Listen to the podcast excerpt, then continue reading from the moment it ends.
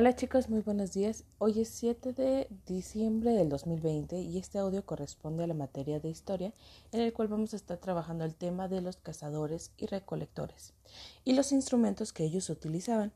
Hace millones de años los primeros seres humanos debieron recolectar frutos y vegetales, ya sean silvestres o entre otros aspectos, y los cuales aprendieron a cazar y pescar para poder conseguir alimento y el vestido de su día a día.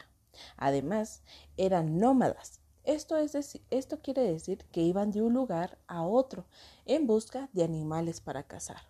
Y luego la caza era esa actividad colectiva que ocasionó que los seres humanos comenzaran a coordinarse y diseñar instrumentos de caza como redes, cuchillos, lanzas, arcos, dardos y la caza tuvo este, dos vertientes, los animales grandes, que era la caza mayor, y los animales pequeños.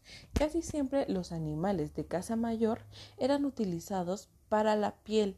La piel pues eran el instrumento o la prenda que le daban a las personas para que no pasaran frío. Pero poco a poco ellos fueron conociendo estos aspectos de los animales y en el caso de, la caza pequeña era utilizado para su alimento del día a día.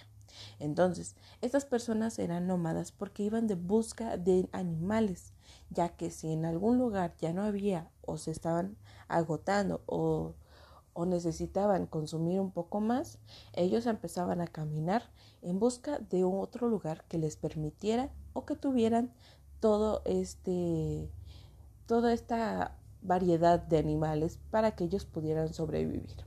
Entonces, la casa y los recolectores siempre va a ser la parte importante de cómo ellos fueron construyendo sus instrumentos para sobrevivir.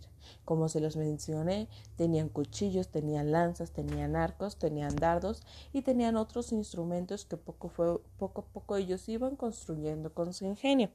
Por eso, el día de hoy se van a imaginar que ustedes son cazadores y con material que tengan en casa van a construir un instrumento de caza van a tener que construir ustedes, ya sea que construyan un pequeño arco, que construyan a lo mejor un cuchillo, pero con material que ustedes tengan en casa. Recuerden, háganlo con apoyo de sus padres, con sus abuelitos, con quien los esté apoyando, para que puedan construir uno de mayor seguridad, ¿sale? Que los estén guiando, que los estén cuidando, que no se vayan a lastimar. Si tienen dudas sobre estos aspectos de, los, de la casa y los recolectores, me pueden enviar un mensajito y yo les voy a estar respondiendo a todas las dudas que tengan. Diviértanse realizando este instrumento de casa.